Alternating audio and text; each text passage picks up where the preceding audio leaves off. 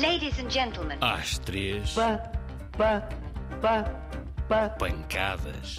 Às três pancadas, um programa sobre Curiosidades do teatro. Viva o teatro! Exagero.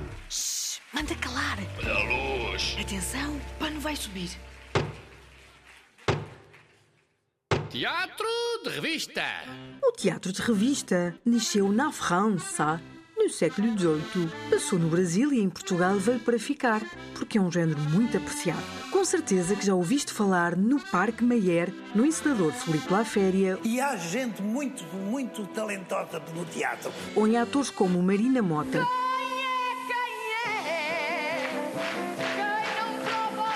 ou ainda uma senhora muito mais antiga, mas que fez história, a grande Ivone Silva. Eu estou bem, seu doutor juiz, muito obrigadinha. Bem assim um bocadinho constipada. Não é isso, senhora. O seu estado O civil. objetivo do teatro de revista era protestar, mas com muito cuidado, porque na época em que a revista nasceu, protestar e dizer o que se pensava era um bocadinho proibido.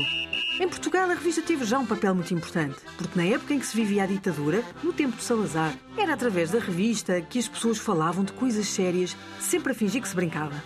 Mas nada ficava por dizer e usava-se a ironia para criticar a política. Mas claro, sempre a brincar. Ou a fingir que se brincava. A revista é um género muito popular. Diz popular quando agrada à maioria das pessoas ou ao povo. Cada espetáculo da revista portuguesa é uma espécie de montanha russa. É um entra e sai no palco, é um veste despe de figurinos. São imensas histórias que começam e acabam muito rápido e é uma barrigada de riso tão grande, mas tão grande, que as pessoas saem tontas com tanto ritmo. Olha, é como se tivessem saído de um carrossel ou de uma montanha russa, daquelas em que as pessoas andam de cabeça para baixo. Mas uma coisa é certa: na revista só vemos os mais luxuosos figurinos, daqueles cheios de penas e plumas, bem à moda francesa e com muitas bailarinas exuberantes, bem ao jeito brasileiro de Carmen Miranda. A revista à portuguesa é mesmo um grande caldeirão. Uh, substituições Do teatro. Entra sempre com o pé direito. Break a leg.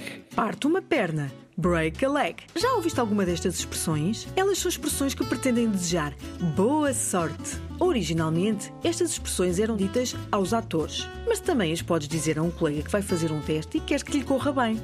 A origem é simples. Na época de Shakespeare, um dos dramaturgos mais importantes do teatro, quando o público gostava muito de um espetáculo, ficava louco a aplaudir e atirava flores, moedas e pequenos objetos para o palco.